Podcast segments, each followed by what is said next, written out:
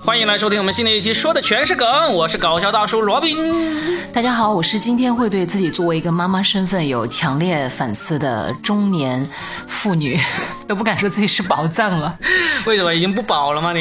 因为觉得在那个一的爸爸面前，我真是惭愧了 啊！对，大家好，我是佳倩。大家好，我是先锋先生雨辰。我对于今天这个话题，就是哎，我觉得你有话讲哎。嗯，有话讲，但是也不知道该从何讲起，我就内心还挺矛盾和挺难过的。挺那我们先说一下，我们今天究竟要讲什么？对我其实觉得他和今天我们要讲的那个男主角之一，其实是双男主啊，嗯，就是伊德，嗯，张一其实我觉德得你是吧和他是有一点类似吧，都是别人家的孩子那种对我们讲的就是一个考上了美国一个名牌大学的对学生常青藤啊常，青藤大学的学生，然后呢，很不幸的前一段时间前几天自杀了， 嗯自杀，自杀了，然后呢？呃，他自杀引起那么大轰动呢，是因为他是由他爸爸抚养长大的。嗯他爸爸在抚养他长大的过程中是，其实是一个网红的育儿爸爸，就得到了但是很多人的认同。他这种育儿方式，但是在之前，Robin 和我两个都不知道这个对爸爸， 我们这些这么关心育儿信息的人是的都不知道，因为这个人是在广州，他爸爸在孩子出生之后就离婚了，然后嗯对嗯他就把市区的房子给卖掉了，到郊区的一座山上建了一所房子，就带着这个孩子从小就在这个郊区的农村的房子里面长大。对，就一直长大的过程中，其实是全程受到社会的关注的，因为他他还的出了书，出了书，嗯然后呢，他给这孩子记录了他所有点点滴滴成长的过程，甚至为这个孩子建了一座这个成长的育儿博物馆。哇，还太吓人了对这个事情， 所以这个事情呢，现在是这样子，因为嗯，据说这个。伊德这孩子呢，是因为抑郁症，嗯，因为抑郁症自杀的。但是呢，我们也不要做任何的叫关联，我们不认为这个他爸爸的育儿方式跟这个孩子的自杀有任何直接的关联，因为这个东西是无法判断的。嗯，但是他因为抑郁症是一种病嘛，大家都知道，因为抑郁症他自杀这个比较容易得出一个直接结论，因为抑郁症啊，但是他爸爸的教育方法是不是导致这孩子得抑郁症呢？其实我们不应该去讨论这个关联。呃，应该说，嗯我觉得多少有一点点关系，是，但是这不是不是最大的导因，或者是不是最直接的那个原因，这个我们就嗯我们无哎不从判不断啊。要去妄下定论。但嗯其实我们是想从这件事情当中引申出另外一个词，嗯叫做边界感。对嗯的，呃，就像刚才若冰讲的，就是他给孩子建的这个庄园，他事无巨细的记录，就是这个孩子成长的点点滴滴。他问过孩子吗？孩子开心吗？乐意吗？对但是后来我们看到那个孩子曾经写过日记，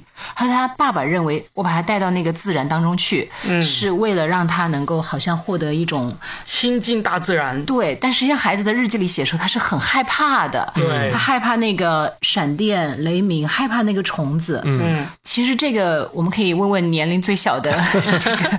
呃，我看到这个新闻的时候，我就联想到之前我们在那个节目里聊过一个电影叫《阳光普照》，嗯那个大儿子许光汉不也就是其实就是一个电影版的这个张一哎德呀，还嘛，真是哎，也是从小品学兼优，然后莫名其妙突然就自杀了，就哦，那对他那天跳楼没有任何征嗯没兆，有任何，征兆了就跳楼了。把衣服什么都叠好，对，天 哪！好就砰跳下去了。对，我发现就是真的，呃，刚才就是我们也说了，不去不去判定说你这个父亲的教育的好坏，因为这个发生这样不的我觉得一个教育的好坏，我们可以去判断，但是对，是不是这个教育这个父亲的做法，我觉得就是，嗯，就像我刚刚有看微博，有一个妈妈她发了一条微博，也是根据这个事，她说我自从当了母亲之后，我是从来不会轻易去呃判定别的父母的教育方式的，因为其实每一个父母他都很不容易嘛。嗯，其实可能教育的本身是出发点是好的，就像张一德这个事情。他本身的性格，包括他所他自己的内心活动啊，包括一个人去留学遭遇了什么事情，其实我们都不得而知。也是我们获取的信息嗯对是有限太的。少了。嗯但单从这个这个教育方式来看呢，反反正我觉得，如果我是他的话，会让我觉得完全就是被压得喘不过气来， 对呀、而且嗯有被爸爸的那种付出绑架。完全包裹住了一其实样。哎对我要是不努力，我就对不起我爸爸。对嗯你看我爸爸连工作都没有了，他婚都不结了啊，或者他恋爱也不再谈了，对全心全意为我一个人。对，你知道我小的时候就是。有一种自卑感，我不知道，嗯，当然每个人的成长轨迹不一样。反正那时候我妈妈老跟我讲一句话：“你给我好好读书，不管怎么样，我们家就算没有钱，我去淘米，我也要把你送上去。嗯，我一听这个话，我就脑袋要炸了。难道为了将来我要读书，我的爹妈在那个街边拿着一个破碗， 拿着一个在那儿淘米吗？就那个压力会很大，是吧？非常非常大。嗯，而且，其实我们最害怕听到一句话，就是“我都是为了你啊”。哎呀，这这句真是后来发现这句话，不管是在成长经历当中，还是后来在谈恋爱，嗯，包括还有甚至是同事关系，或者是哪怕普通的关系当中，一旦听到这句话，我就不知道为什么莫名的就有一种反感，嗯、呃害怕，害怕，哎害怕感还是感害怕嗯啊？对，反感倒不是，而是啊，你都是为了我，天哪！那我在从中到底我得到了什么？那我嗯要怎么样做才能够回报给你呢？才对得起你我我呢想很多孩子可能都有时某个时刻有算过一笔账，我要还给爸爸妈妈多少钱才能把这个债给还清？对，是，所以有些孩子他可嗯能就走入极端，就是对我还不起这个钱，我把命还给你好不好？有些孩子不要会这了样想的。对啊，很极端呢、因为他们也不知道未来的世界到底是什么样子，他的有限人生里面，他的认知就停留在这个认知上面。所以我说，其实我们引申出另外一个词，我们也不谈教育哈，但我其实很想谈一下边界感这个词。对，你说到边界感，像这个伊德的爸爸，他不是给儿子记录了他很多成长过程，然后呢，还有诗集，还有各种各样的东西嘛。对，呃，我其实我不知道，我没有去看那个内容哈，但是我有看到过两个好的例子，是这样的，一个是真实的，一个是虚构的。真实的一个是那个《深圳晚报》的原来的一个某个版的主编，他叫黄笑，他有个女儿叫做鸭子。这个黄笑主编呢，她也是单亲妈妈带这个女儿，她就每隔一段时间就写一篇关于这个鸭子的那个专栏文章，发在发表在那个《深圳晚报》上面。然后后来她就集结成书来出版了。那现在呢，她跟她女儿的关系也很好，她女儿也在日本读大学，就是各方面看起来都非常的和谐。我觉得这个鸭子，因为他写公众号，也会跟他女儿在公众号上互动嘛。他女儿是很感激他记录了自己成长的这个过程的。这个是真实的案例，我都有黄笑这个公众号，所以我很了解他。然后呢，有一个虚构的例子呢，就是有一个电影叫做《太空旅客》，就是讲人类要移民到外星球。里面有一个作家，女作家，她也是说，她因为她爸爸在她懂事后没多久，她爸爸就去世了。她说她所有关于童年的回忆，都是看她爸爸给她写的书。就是她爸爸也记录了从小到大的很多东西，其实这种东西我觉得是好的，就能够让孩子知道哦，我原来小时候是这么过来的。但是我不知道伊德爸爸记录了这个呢，是不是类似这种，就是让孩子将来会回忆起来，觉得哦，我原来我童年这样过，不管是开心还是严格，但是会知道这样子。如果是的话，那就真的是这个事情就这个悲剧色彩就更浓重了一点了，我觉得。嗯反正听上去还是挺让人痛心的吧？是你看。这里也有一个优秀的孩子的，呃，那个模板在这里。没有，我觉得我跟他比，简直就是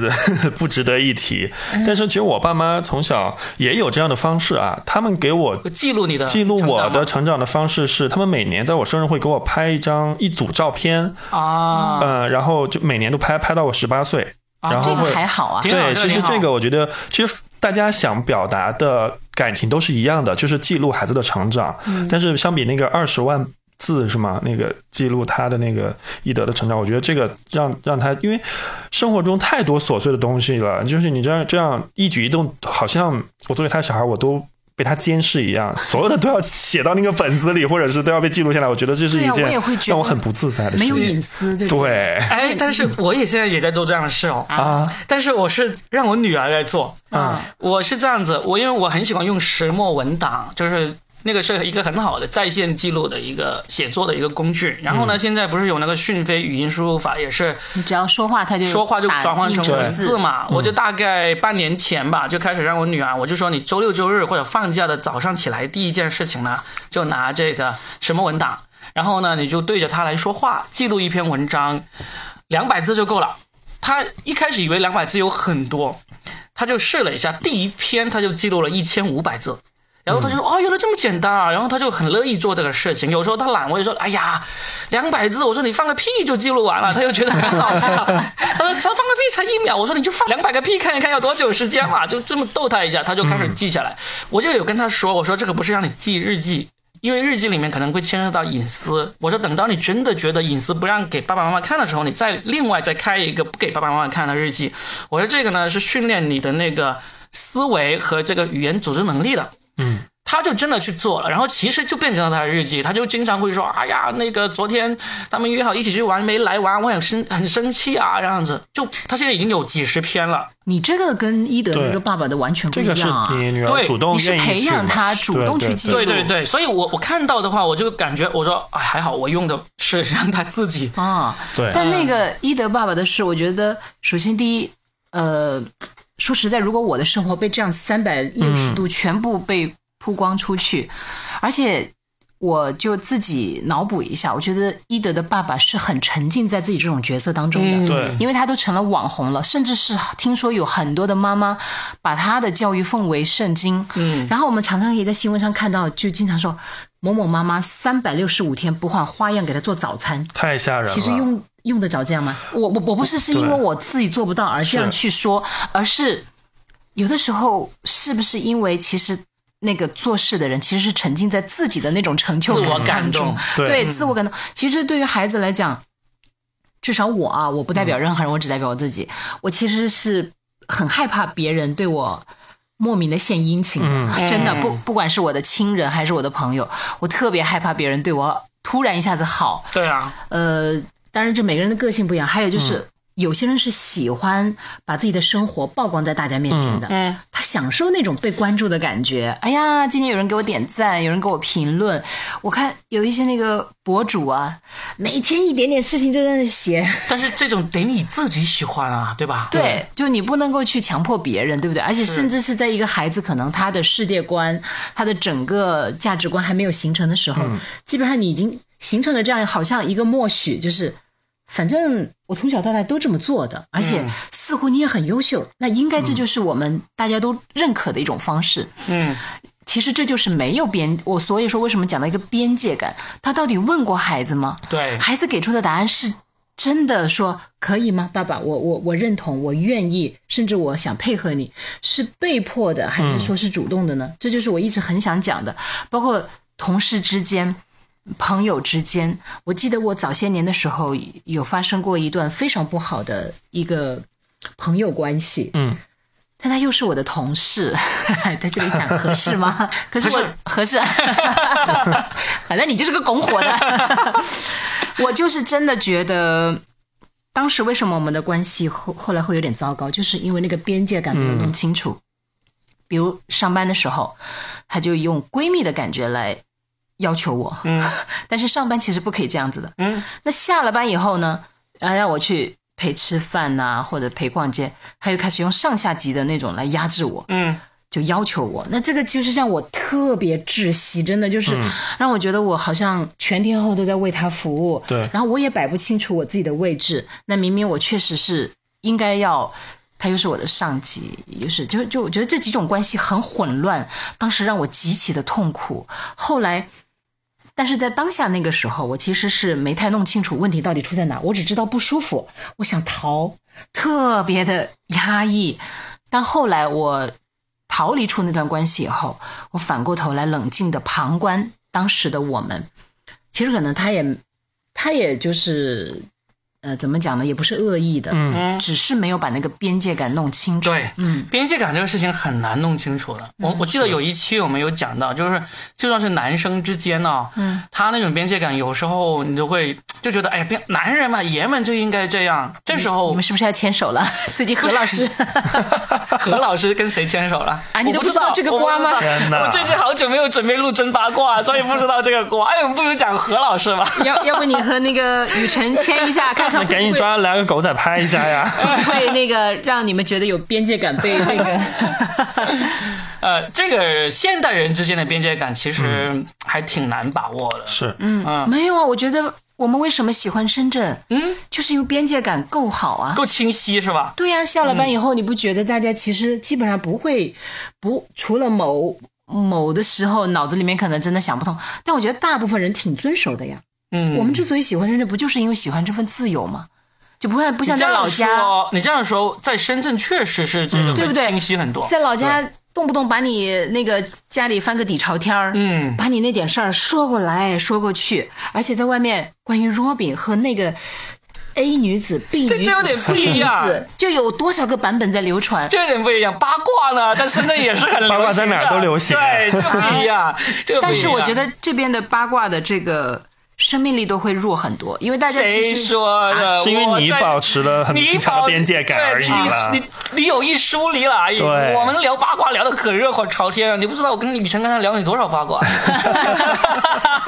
难怪我听到男厕所里面 老是有声音传出来。 呃，但是哎，你说回到这个同事朋友之间的边界感，这个我倒是没有那么强烈。但是我前段时间我看到一篇文章，嗯，也是让我很很不舒服，然后我还发到朋友圈去骂了。就是有一个之前我们有一期节目里面提到的那个周周，就是那个。以原来以为他是天才指挥家的那个周周，嗯，然后他爸爸不是最近去世了嘛，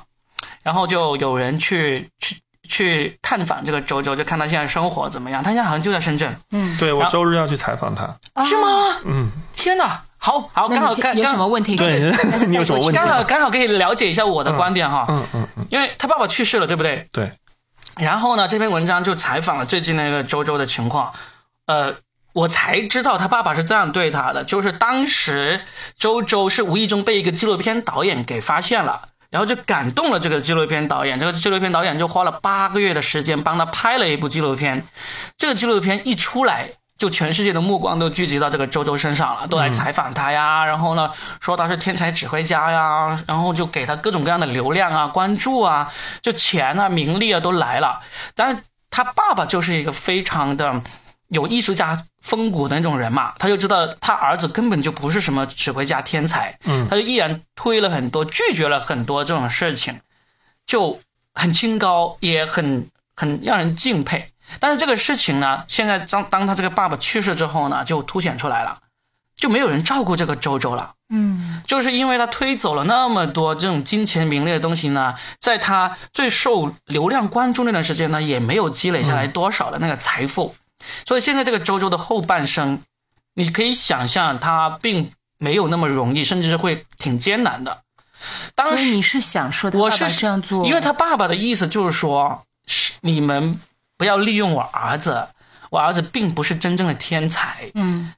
我的看法是他爸爸这样做没必要，因为人太家保守了，也不是人家来利用你儿子，并不是真的就以为你儿子天才，他并不是说哎周周是天才、天才指挥家，然后就让他去开班授课，去教那些无知的孩子，人家并不是要这样子，人家只是。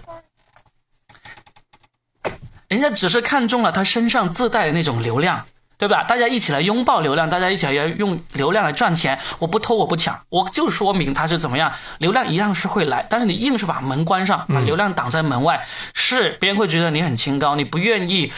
用这种有点投机取巧的方式，我只能说是有点投机取巧，来来保护他儿子。其实也保护不了，因为他儿子他并不知道这个。如果你爸爸作为他一个最好的经纪人，给他安排最好的这种在流量前曝光的那个行为，是能够既保护了孩子，又让孩子获得了足够的财富，在这个爸爸去世之后，他后半辈子无忧的。因为这个孩子是基本上是没有自理能力的，所以我就觉得他爸爸这个分寸感呐、啊边界感呐、就拿捏的非常不到。他意识，他感觉他是呃，有一个很好的边界，不让这个世世俗的东西。但是你想想，周周吸引流量的这个能力，和那些长得一张精致的五官、俊俏的外形的人吸引的那个能力，其实是一样的。他不是精致的五官，他不是俊俏的外形，但是他有这个这个动听的故事。这个就是吸引吸引流量的一个很重要的东西，但是他爸爸依然就拒绝了，嗯就好像你你家里有一个长得啊杨家有女初长成那样的女儿，对不对？你可以不让她嫁给这个 皇帝王家，但是现在有长枪短炮，有这个社会流浪过来，你为什么不让她获得呢？如果这个孩子也喜欢的，对不对？那周周他有没有说我不喜欢这样子呢？如果你啊是的话，从一个父亲的角度吗？我对我就从一个父亲的角度，我是觉得周周这个爸爸做的，因为他明知道他的孩子是一辈子也不可能突然变成一个正常人的，他一辈子都是一个智力低于平常人、行动能力低于平常人的人。那会不会其实他爸爸，我觉得还是有保护，就是因为毕竟他的身体的情况、他的情绪、他的肢体、他的整个的那种状态，接受不了，是啊对，吧就是在媒体面前，他会不会发生一些意外的情就况，如果是的话，他应那我就应付得了吗？对，我觉得因为只有他爸爸才最清楚呀我。觉得是因为他爸爸不懂，我觉得他就是知他爸爸道，不懂，他不知道怎么去通过流量来变现，来换取为他美换好的他换生他活儿子的后半生。对他可能会觉得把他儿子推到聚光灯下，推到媒体下之就后，会害他就不知道该怎么办了。嗯他也不是专业的团队，也不是专业的经纪公司，他可能就是因为害怕，所以逃避，所以就哦所导以致我了说现在他的有情点况。保守嘛，对，有点对保守。这也他是的保护有点那个。这是今天我们谈到这个边界感的一个问题嘛。我也觉得就是说，你你就是这个边界推得太远了，哦嗯就，远远到你的儿子的后半生都的幸福也离他远了。就错过了这么一个风口。对啊那你那那天去采访，会因为问什么其实问题嗯这个周周他一直跟那个深圳的一个叫华大基因的企业有合作，嗯就是他们是专门成立了一个唐氏综合症嘛，嗯这样一个一个一个协会组织，每年都会举行一个音乐会，嗯周周就是现场的指挥。嗯嗯，现在还是吗？对，这周日应该也还是哎呀，我我好希望通过雨辰这次采访，能够让这个周周重新获得流量，至少让他后半生不要那么没有爸爸照但顾之后。是他其实这个音乐会，他不是说是为了流量，他只是为了它就是唐每年的一氏个综立合牌症，对对对，对为了这个，为了让大家更多人知道这个并发症，这个这个病的到底是什么怎么回事儿。对他应该是属于就是说唐氏综合症里面比较突出的一、嗯一对个对对例子。对嗯，对，但是实际上现在大家可能。因为它也不是突然冒出来了嘛，嗯已经就过了那个新鲜度是了。大家的关注点确实不在他身上。对嗯，刚才若冰讲的这个，我还是持一部分保留意见哈，嗯因为毕竟我们不是当事人。对，呃，若冰的出发点也是好的，嗯也许从某个角度来讲，其实那个周周的爸爸的出发点也是好的，是对，因为他才是当事人之一嘛。嗯不过你讲的这个，一就如果从边界感的这个来探讨，是，比如像我之前讲的那个，就是。实在是边界跨的太大了，嗯就完全深入他人的生活，就不管他人愿不愿意，你这个就是完全保护的嗯太对，好保护的了太嗯紧了。哦，嗯，但是你别说，我在朋友圈那么愤怒的。的的的的吼了一通之后，还是有人过来跟我说，觉得他爸爸做的很对。嗯，我我就觉得，嗯，除非这个他爸爸真的就像你刚才所说那样子，知道儿子在聚光灯下可能整个身体都会不适，对啊呀然后才把他拖回来，那就没无可厚非，对不对？是但如果他纯粹出于一种所谓的艺术家风骨，你知道中国自古以来的文人都讲清高讲究这种清高、高风亮节，也可能是因为他不像你一样有这么商业好的商业思维头头脑脑，对，这东西可以学的。没有人教他呀。不是，当你这个流量一来，其实来帮你，就像那个拉面哥，对不对？前段时间红到什么程度？其实拉面哥只要点个头，就有人帮他来运营他，他他收入可以完全不一样的。但是人家拉面哥有手有脚，他毅然拒绝了，这个也不奇怪。所以其实每个人的性格真的就不一对样对了，对有些人对是真的很享受的，对，哇，人来疯，就像范志毅一样， 大家越鼓掌他就越兴奋，是不是？是但有一些人其实是他。虽然身怀绝技，嗯，但他真的就不太愿意，就是，我不需要通过这种认可的方式来鉴定我自己的价值，嗯就他可能要么就是内心很强大，要么就真的不在乎这个东西，或者说就是不感兴趣，是还有就是可能性格真的做不到，真的做不到。我觉得其实有很多的嗯明星的这种，呃，我们有个词叫陨落，但我其实不认为是陨落。有嗯些、有些早些年其实挺风光的，后来为什么慢慢就没有什么那个了？一方面可能也是运作的问题啊，或者是他的实力问题，但其实有一些可能也就是他的性格问题，他本身就是一个不争不抢的人，嗯，对不对？他就 就但是如果他不热能自衷这己决个。嗯定的话，那是没问题。他自己决定，我不要这样子热热闹闹，我就要。呃，安安静静的过我自己的那个一生啊，嗯安静的做一个美男子这种。但是你像这个伊德的爸爸，还有这个周周的爸爸，都刚好是两个极端。嗯，就一个是真的是过度的介入了他儿子的生活，嗯，一个呢其实也是介入他儿子生活，只不过他拽着他儿子一起远离了这个这个聚光灯。哎，你们喜欢这种什么所谓的虎爸或者虎 妈吗？超级嗯不不喜喜欢， 你们超级不喜欢。也不会当这样的爸妈，对不对？哎我绝对不会当这样的爸妈。你不三百六十五天给他做个不要做早 餐啊，做宵夜呀、啊，你知道， 或者三百六十五天给他搭配不同的衣服呀、啊。我要说一个，就是我们一 旦哎放假，就是老人家不在，不跟老人家生活在一起，例如妈妈不来，或者说不是上学期间，我们不用回外公外婆家吃饭，一家三口在家的时候，我们做的最多的就是叫外卖。他应该很喜欢 吧？对，对，现在小朋友都很喜欢叫外卖。 有有一个呃，暑假我记得那时候好像是幼儿园大班还是。一年级有个暑假，就是刚刚放暑假那几天，就妈妈也在上班，然后外公外婆也没空带，就是我带着她的时候，因为我自由职业嘛，所以我俩的一个就是大概就睡到十点、十一点，甚甚至十二点才醒。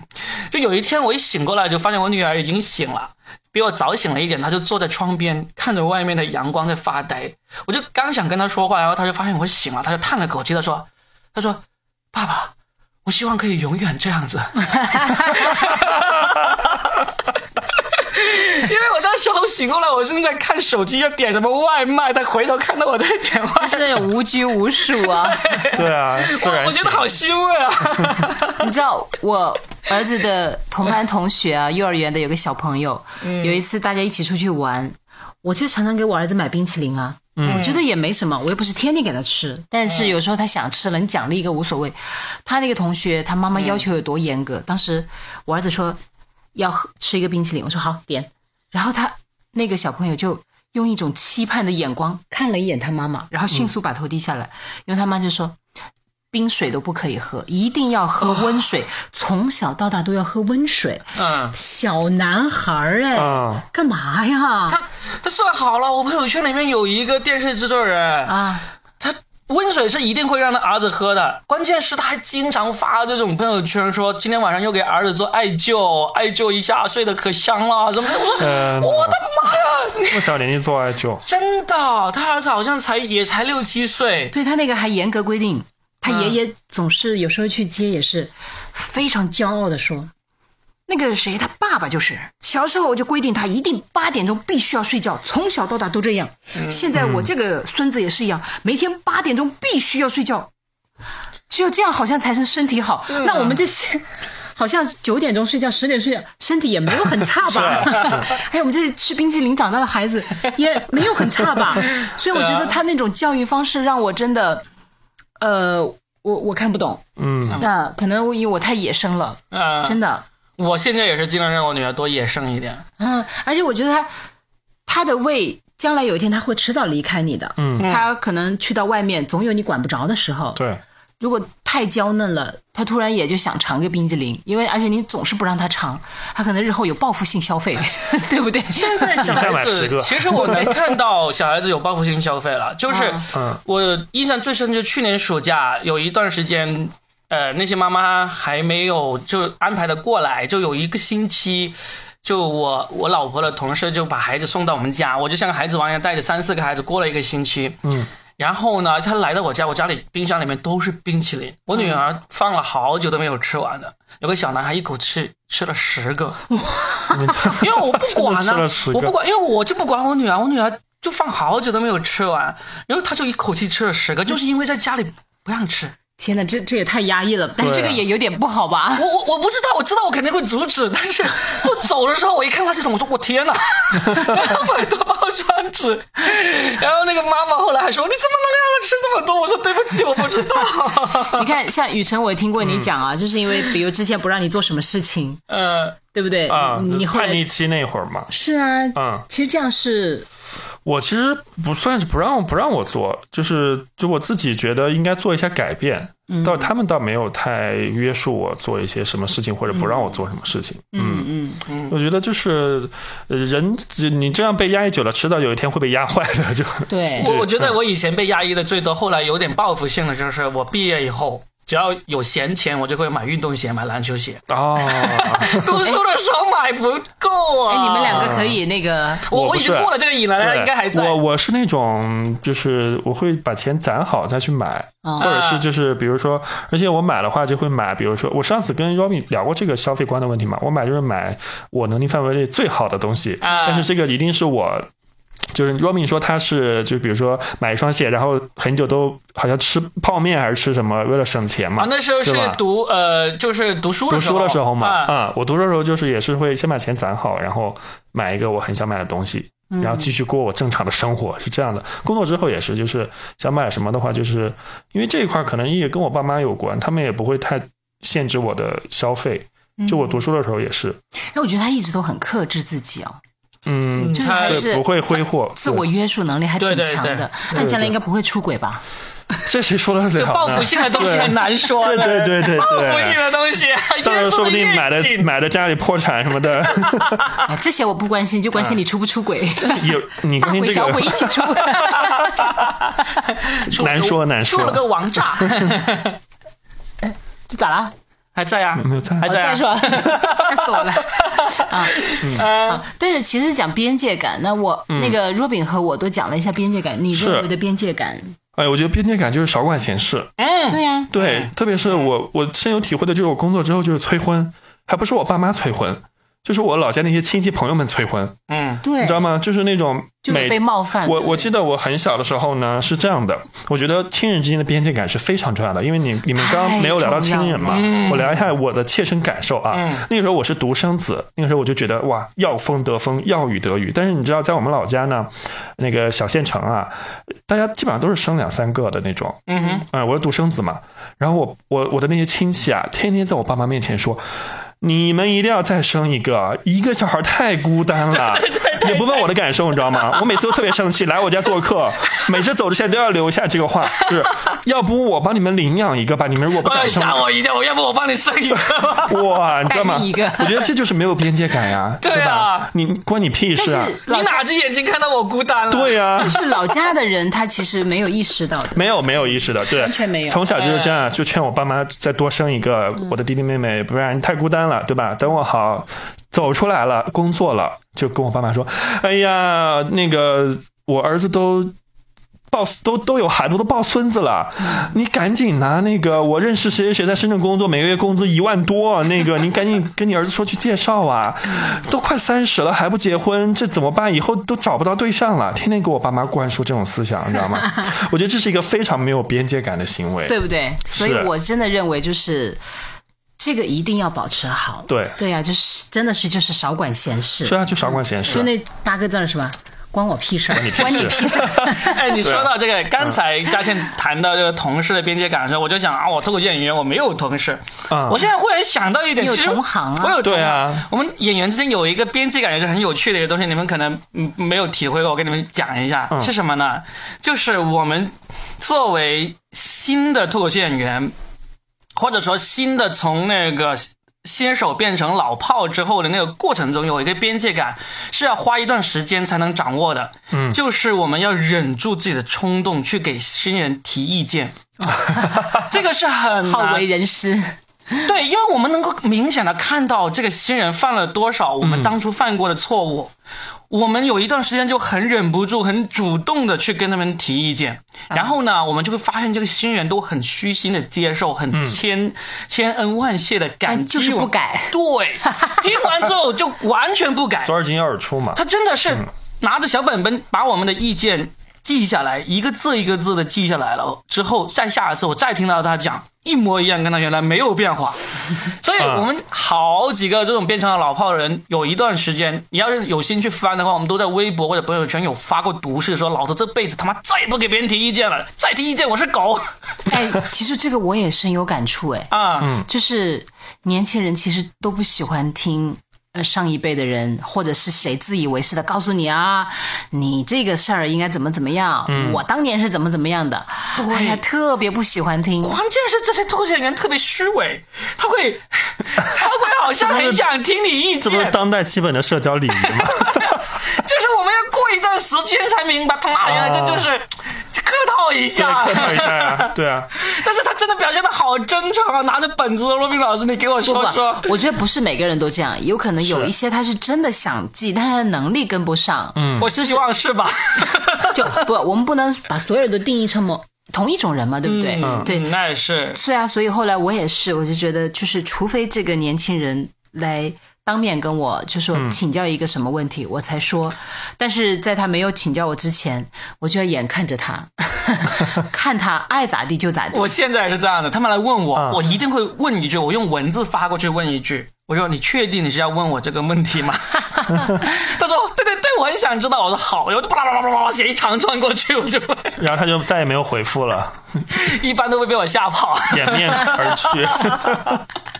我觉得佳倩这一点挺好的呀，啊就每次我请教佳倩问题，她都会很耐心。她佳倩会先说啊，我说实话，你先不要生气， 然后才会指出我的一些问题。嗯，啊、我就是到我现在反正那个我也没有完全改，因为确实能力也不够， 就慢慢改吧。哦，原来你说的是他 呀，你说的是他没有啊没有 呀。我呃，我现在就是很疏离啊，嗯嗯，这个余程应该很清楚，我对现在都很疏离，嗯，因为我觉得我尝过了那种被人嫌弃的感觉，那个时候我还没来，应该就是你的一腔热血被狗吃了的那种感觉，啊对，就真的就是，然后你会觉得人情冷暖，真的、这个城市我都待不下去了的那种感觉。我前两天还碰到 呃，听看到我们北京的一个很著名的脱口秀演员叫教主，他也发了微博，他说他说了一个更过分的，就是他已经很克制的不主动去给别人提意见了，但有时候别人就硬是表现出一种很像你提意见的那种意思，他就又忍不住提了意见，然后呢，别人听完之后过了一段时间，还把他提意见那个事情写成段子来嘲笑了一番。哎，这不是你们脱口秀演员经常会干的事情吗？ 你们需要的就是这样的素材啊！哎，他怎么能气疯呢？这点度量，我觉得应该要有一点点。是啊，对，但是但是确实，嗯，我觉得明白这个道理，一定要受过很多次伤。是，就是你没有受过很多次伤，没有被煎熬过，以及被被蹂躏过的话，一般的中老年人都真的很难放下这个芥蒂。教主还真的是，他其实也不老，他很年轻，他好像是九零后，是八八年的，他、嗯但是他现在已经是那种。公开给大家说他在看心理医生的那种脱口秀演员，我估计 哦那他这帮执念太强了对嘛？，太热爱这个行业嗯他了吧太，热爱这个行业，不容许那些对能力不好的人就是随便进这对，个他行很业。热爱这我觉个得就是行他业太把自己当回 事了，是，真的是但。他确实可能能力真的很强嘛。对嗯我知道，就是我不是针对他个人，而是说，如果他会因为这件事情而陷入这种强烈的焦虑的话，其实终其原因就是他太把自己当回事儿了。嗯，因为你太把自己当回事儿，你才会觉得我给出去的，你不能不收。嗯，而且还是你主动问的，你怎么可以这么轻视我？嗯，但事实上，你的能力到底怎么样？你的这个给出的内容到底是不是？呃，含金量很高，对对方有没有用？我觉得你内心强大的人，其实不会被对方的一个否定而否定啊，嗯，对不对？而且对方还是一个能力不如你的人呢，对你怎么能够轻而易举就因为他的否定而加强对自己的否定？这就是你内心不够强嗯大，而且以及你好在乎别人怎么看你哦。嗯可是到了一定年龄，像我这种老老女人，我就觉得 最后我现在得出的修炼的结果就是，其实你来问我就一定说，嗯，而且我是知无不言，言无不尽。我觉得这做人就是要坦诚一点，嗯人家来问，至少当下那一刻吧。他应该是真诚的。至于事后他是不是把我的话当耳边风，是不是怎么样，我只要对得起我自己就好了。嗯，我对得起那你那一刻的坦诚，我把我知道的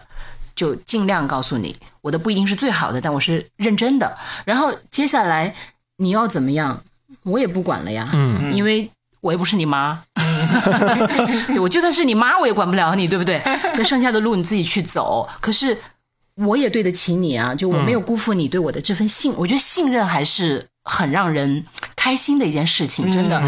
这个不光还是信任，而且还是一种认可，对不对？至少我是觉得你对技高于我，我才向你来请教这个问题。我觉得这份信任是一定要被尊重的，我是很珍视这种被信任的感觉。但后续的东西。就相逢开口笑，过后不思量。哎呀，哎呀，对，哎呀， 不是，就这样要不然你咋办呢？哎呀，不愧是宝藏宗父，不是，我曾经也被气 到，就是大脑缺氧啊。 为什么？来讲一 下。呃 没有哪一就是件你事情？嗯你确实就会，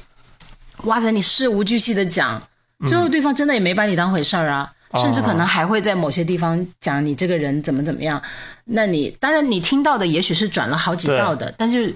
呃难免也会被这种事情就是气到嘛。可是我觉得冷静下来想一想，第一，这个话是不是真的他说的？也许是别人杜撰的呢，对不对？嗯，就你还是自己要内心要有个判断啊、不能被一时的这个声音而蒙蔽了你的眼睛和耳朵，然后你要对对方有一个基本的了解。哎、也许这个孩子不是故意的，或者是他也是不小心说的。那然后接下来的事情，我觉得只要你问心无愧就好了。嗯，只能是说问心无愧就好，不然的话，真的是会把自己给气死。我其实常常很多时候也是啊，比如我听到一些节目，就觉得天呐，他怎么可以犯这个错误？ 这、啊因为这种就是在我看是来，你之前还跟我吐槽过，啊你听到是有台不是咱们省的，你说天呐，这个节目在就就做成这样还能播出来？所以后来我就不听了呀。对我以前是有时候看到人家做一个节目啊，我看完之后写了一二三四五六七八十点意见，直接发过去给人家。我 你真为的什是么不发表到那些什么刊物上嗯我论我就文应呢？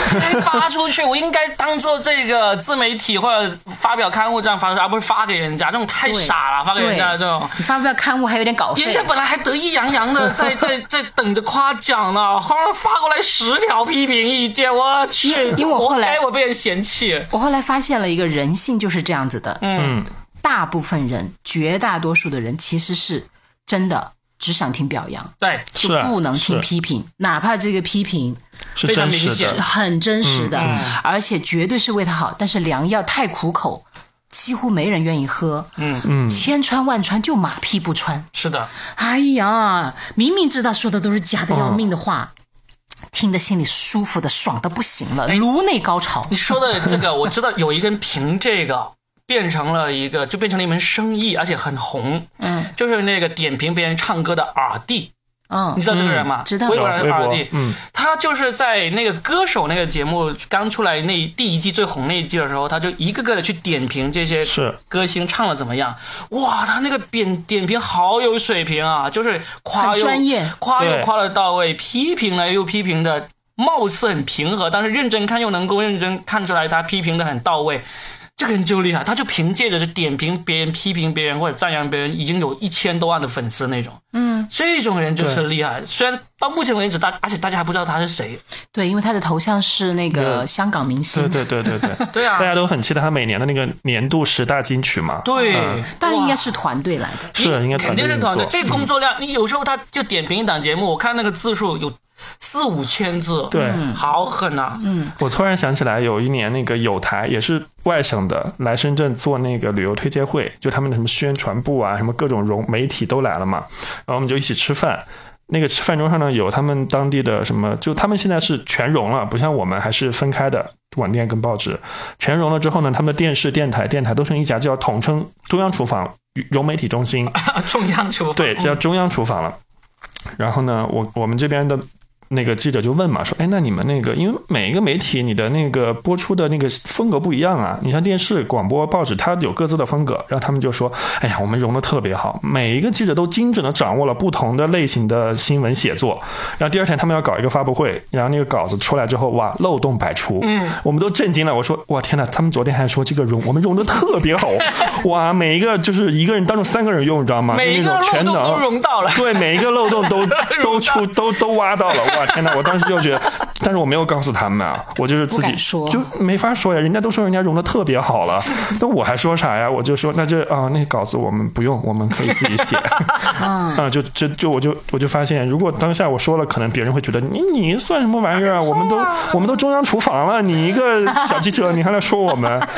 哎，跟我出去搞那个活动一样，对对对，因为我真的就也主持过，真的都上百场活动了啊，嗯，真的凡尔赛一下，然后基本上就是上上下下的这些东西我都知道该怎么对处理了，呃，然后我经常去有一些那个活动现场，啊他们真的乱成一团，是特别是那个大老板，有一些大老板简直是什么都不放手，他从外联。到接下来的舞台、灯光、音响，又包不括专业嗯订盒饭， 还有主持人对接台词、嘉宾稿件，他什么都要管。下面的人呢，也觉得是一脸懵，就是我要做什么，我不知道，因为我做着做着就会被工作就被他拿走。嗯，就下面的人也是懵懵的，哎所有的人都懵懵的，什么问题最后的决定权都要问这个大老板，这个大老板又不是很专业，但是他又不放权，嗯跟我们好领导一恐样怖， 好恐怖，你知道吗？嗯最后这种的结果就是一锅乱粥。是就是什么都做不好，然后所有人都原地待命，所有人都浪费时间，所有人都无法发挥出自己的特长，然后还敢怒不敢言。然后老板还觉得我都这么辛苦了，要你们干嘛的？然后那后来呢？ 就没有啊。有的时候我就会忍不住出手，啊但是通常了也会换来两种结局。要是好一点的呢，他就会就停一是下不知道那个话头从哪儿开始。如果有人起了个话头，接下来就会群起而跟这个老板讲，就是您这样是不对的。哎啊有些老板还能接受，哇塞！有一次有一个老板就很不能够接受，反正就活动就乱成一团。后来我也就学到了经验了，就是。先察言观色一下，反正我就完成我的主持工作就好了。但如果实在太乱了，我就是跟下面的人说一说，但是通常呢，也就不去下指挥了。嗯啊，但是真的，我就觉得，看，其实我从这个里面我还看到一个商机。嗯，我觉得其实很多人是不太懂这个舞台的设计啊，还有掌控啊、统筹啊、嗯，呃管理啊、导演啊，其实都是不懂的，因为很不专业。嗯对他们以为叫一帮人来搭个舞台，然后，呃，搞点那个跳舞的、唱歌的，搞个话筒、音响、灯光就可以搞一场晚会了，哎不是这样子的。所谓台上一分钟，台下十年功。像若饼，你也是，其实是跟舞台相关的工作，你一定知道每个环节都要非常非常非常的细致的。对啊。对啊，但有些你人就发不现的商机是什么？就是，如果我要是有这个能力，其实自己可以组建这样一个队伍 啊。这个商机就叫做制作人了，不早就有了吗？是啊，就是或者就或者就是专门做舞台方，或者有吧？都可那以种演艺公司嘛，啊专门对做舞台演其实出是的，可以的。对对啊对对。嗯我不是说这个是之前没有了，而是说，假如我要是愿意的话，是可以做。 跟着你一起干。 但我后来发现，也是怕碰到这种老板，嗯，最怕就碰到这种一知不懂呃不懂装懂的这种。啊，对这个对，有一些老板他他就说好，全部交给你，是你怎么安排我怎么做，就所以他这个边界感他保持的很好。但有些老板真的这个边界感控制不了的，太恐怖哦那你了。还花钱跟他解释嘛？对，他然后他他也不听，啊，对他不听，而且他还觉得你就是无知瞎搞，无理。拿着我们的钱瞎搞。对，是不是这种情况大家都碰到过吧？对，哎，多了嗯，天天碰到，天天真的是。你不是请了一个你的助理吗？还我没请啊？啊，你你的不是之经前纪人吧说找到呃，对，经你说帮你打哦理演，出就是，做那个运营那个是吧？嗯哎呀，撕说逼起啦这个，哎 呀，这才多久啊？一个月？哎呀，这个人还没到位。哦，啊，还没。然后？呢，这个人最近把我给惹毛了就。原没有，我不敢，我不敢被惹毛。 是这样子，原计划他要三月十五号到位，嗯，然后呢哎，，就前天呢，对啊，然后呢，现在没到位。他三幺五被抓了那你啊是算吧？他旷 工啊你？知道为什么吗？因为首先他跟上一家公司还没有完全离职成功，啊然后呢，我就我就我就怀疑他是不舍得上一份工作，我还认真的问了他，我说你是不是不舍得上一份工作不肯来？他说不不不，我一定会离开上一家公司的。我说好啊，那你告诉我什么时候来？结果他就说。我最近失恋了，然后就生不如死啊！就是各种一下子失恋，就把所有的该他就是没来之前也有一些事情可以逐步接手的嘛，他就各种都完全完全消抛失开了。他是男的还是女女的？哦孩儿，就是这种恋爱脑，你知道吗？不，就是我也是个恋爱你脑，也是恋爱脑，我知道啊，但是我不会把对工作和生活你是混那为一种谈高。级恋爱 脑。我听我上去还像在骂我，也不像夸我。伤害性不强，侮辱性极强。 我就真的，因为我最近连续遭遇了两桩这种因为恋爱脑而导致公私不分，导致这种该做的工作不做，完全扔开。那你应该感到。高兴啊！就是在还没有开始之前就发现发 现了问题，那你打算辞掉他吗？不，没我还开始我还是想他来的，我很想他来，我觉得我非常需要这么一个人。但是这种恋爱脑的行为，我真的，所以呢，我现在我现在就正在因为这种正在帮他物色合适的身边的男士。哦，我觉得你，我觉得你完全是错误的，就应该要终止，因为他的行为模式是不会改变的。哎太感性了那。么接下来 我就要帮他扼杀所有想要接近他的男士。不是不 是，而是不管他接下来是有顺利的恋爱还是不顺利的恋爱，可能都会影响到你们的工作进程。只要他不恋爱，就不会影响我的工作。以后他一旦谈恋爱，我就找人把他的男人给做了。你就把他那个了， 干脆你自己把他那个了吧。对啊， 那不行，那就先有对我的恋爱脑了， 好吗？ 对啊，才会死心塌地的为你啊，还不要钱。哎，要钱啊，他怎么不要钱？他要发人家工资啊！ 如就饼用厉害长，用长用长就好了。若饼厉害的 啊、天哪，对，他可以让对方那个 的。身身体真的好， 我希望他不要听到我这一期节目。 他会听吗？ 他应该不会听。 他去恋爱去了。对啊，他去他去这样失子。恋去了啊嗯，嗯，嘉倩提醒我了，哎，我可以考虑一下。但你老婆会听这期 节目啊？她应该也不会 听。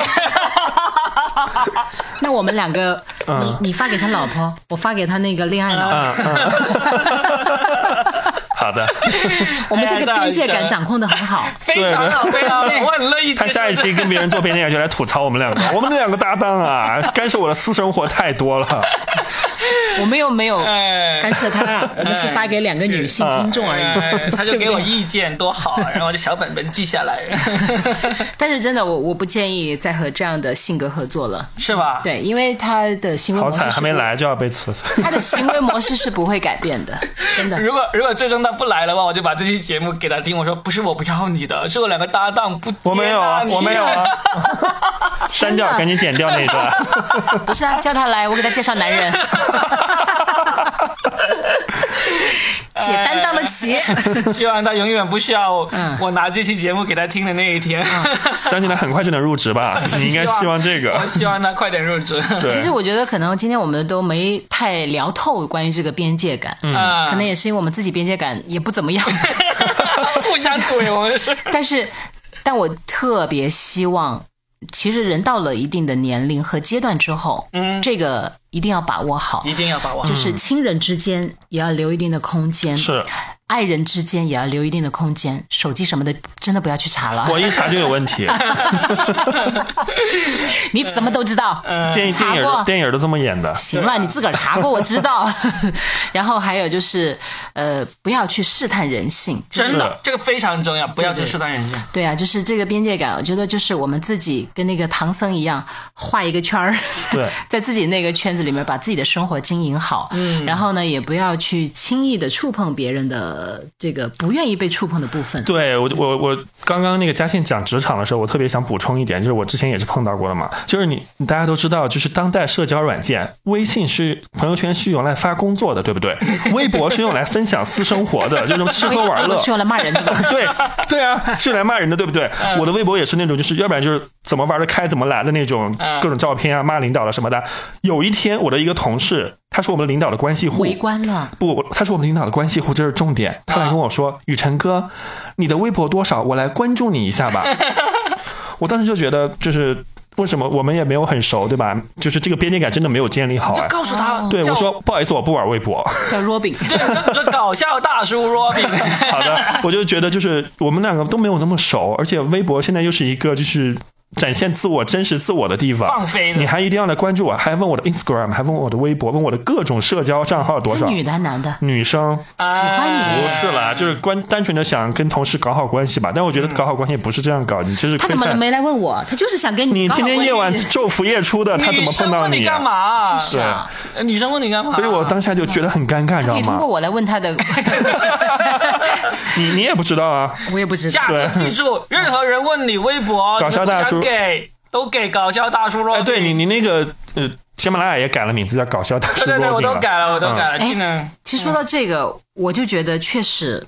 嗯因为你现在就你是新人嘛，对但我们早些年所有的那个微博基本上都关注了同事，是因为那时候要开什么主持人的对，微所以博搞嘛得，我在上面也不敢乱发东 西，是啊是啊，